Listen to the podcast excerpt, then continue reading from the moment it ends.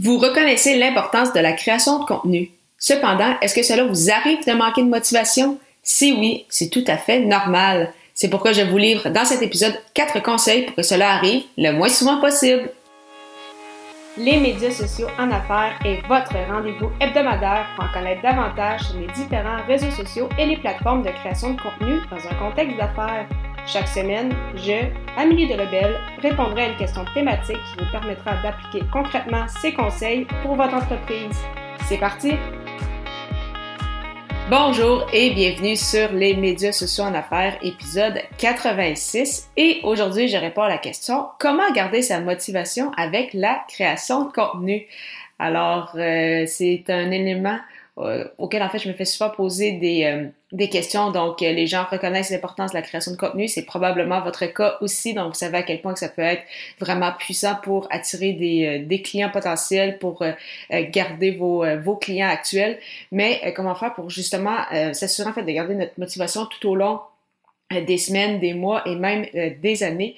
Donc, le premier point important, en fait, c'est toujours vous rappeler de votre pourquoi, votre motivation profonde. Donc, oui, vous voulez bien évidemment aider votre, euh, votre audience, mais ça va au-delà de ça. Donc, votre pourquoi, c'est oui le pourquoi de votre entreprise qui va bien évidemment être relié aussi avec votre, votre création de contenu, ça va se transmettre mais également votre propre pourquoi à vous, vraiment votre motivation profonde. Donc tout ça va partir de là et une fois que ça, ça va être bien défini, si ce n'est pas encore le cas, et euh, ou justement s'il est bien défini, euh, n'hésitez pas en fait à coller peut-être des, des post-it ou des euh, petits papiers avec justement votre motivation pour vous rappeler en fait euh, pourquoi vous, vous le faites. Donc c'est normal parfois d'avoir certaines baisses d'énergie, des fois peut-être pas les résultats souhaités. Donc c'est facile de se laisser décourager, mais vraiment c'est important de se rappeler pourquoi on le fait et par la suite ça nous redonne la, petite motivation supplémentaire pour euh, poursuivre cette, euh, cette aventure.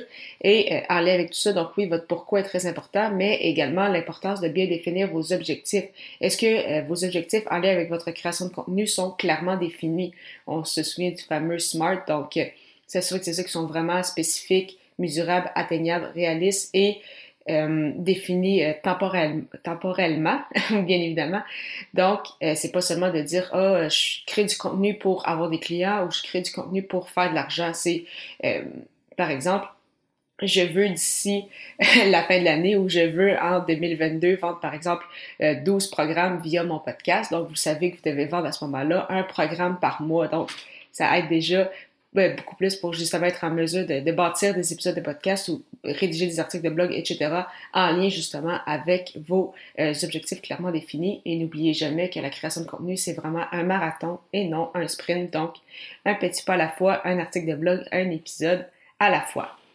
Un autre point très important, c'est de vous encourager. Donc, ça, c'est quelque chose qu'on oublie euh, malheureusement un peu souvent. Donc, comme je le mentionnais, des fois, ça arrive qu'on crée des épisodes, qu'on crée des articles, ils n'ont peut-être pas les résultats souhaités. C'est correct, ça arrive. Si c'est le cas, par contre, vraiment, euh, de temps à autre, prenez un petit instant pour revenir en arrière et voir le chemin parcouru. Vraiment, vous allez être excessivement fiers de vous, euh, de voir en l'espace de trois ou quatre mois tout ce que vous avez pu accomplir, tout ce que vous avez pu franchir, avec votre création de contenu. Donc, euh, parfois, on a tendance à s'auto-flageller, donc à, remettre de l'avant peut-être euh, nos, erreurs, mais c'est important aussi de saluer nos bons coups, voir ce qu'on a fait jusqu'à maintenant pour justement, encore une fois, se donner un peu de motivation pour la suite du parcours.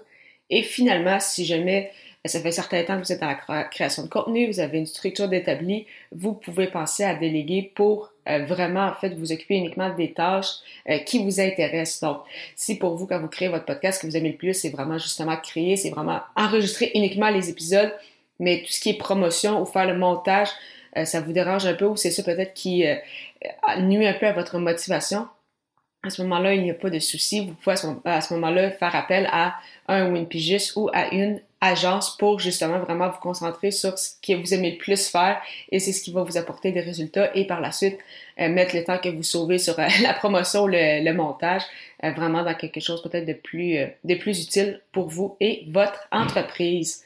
Alors, comment garder sa motivation avec la création de contenu? C'est toujours vous rappeler votre pourquoi, votre motivation profonde, revenir vous rappeler quels sont vos objectifs et les définir clairement si ce n'était pas encore déjà fait N'oubliez pas de vous encourager, donc de voir, de revenir en arrière, de voir en fait tout le parcours que vous avez fait jusqu'à présent.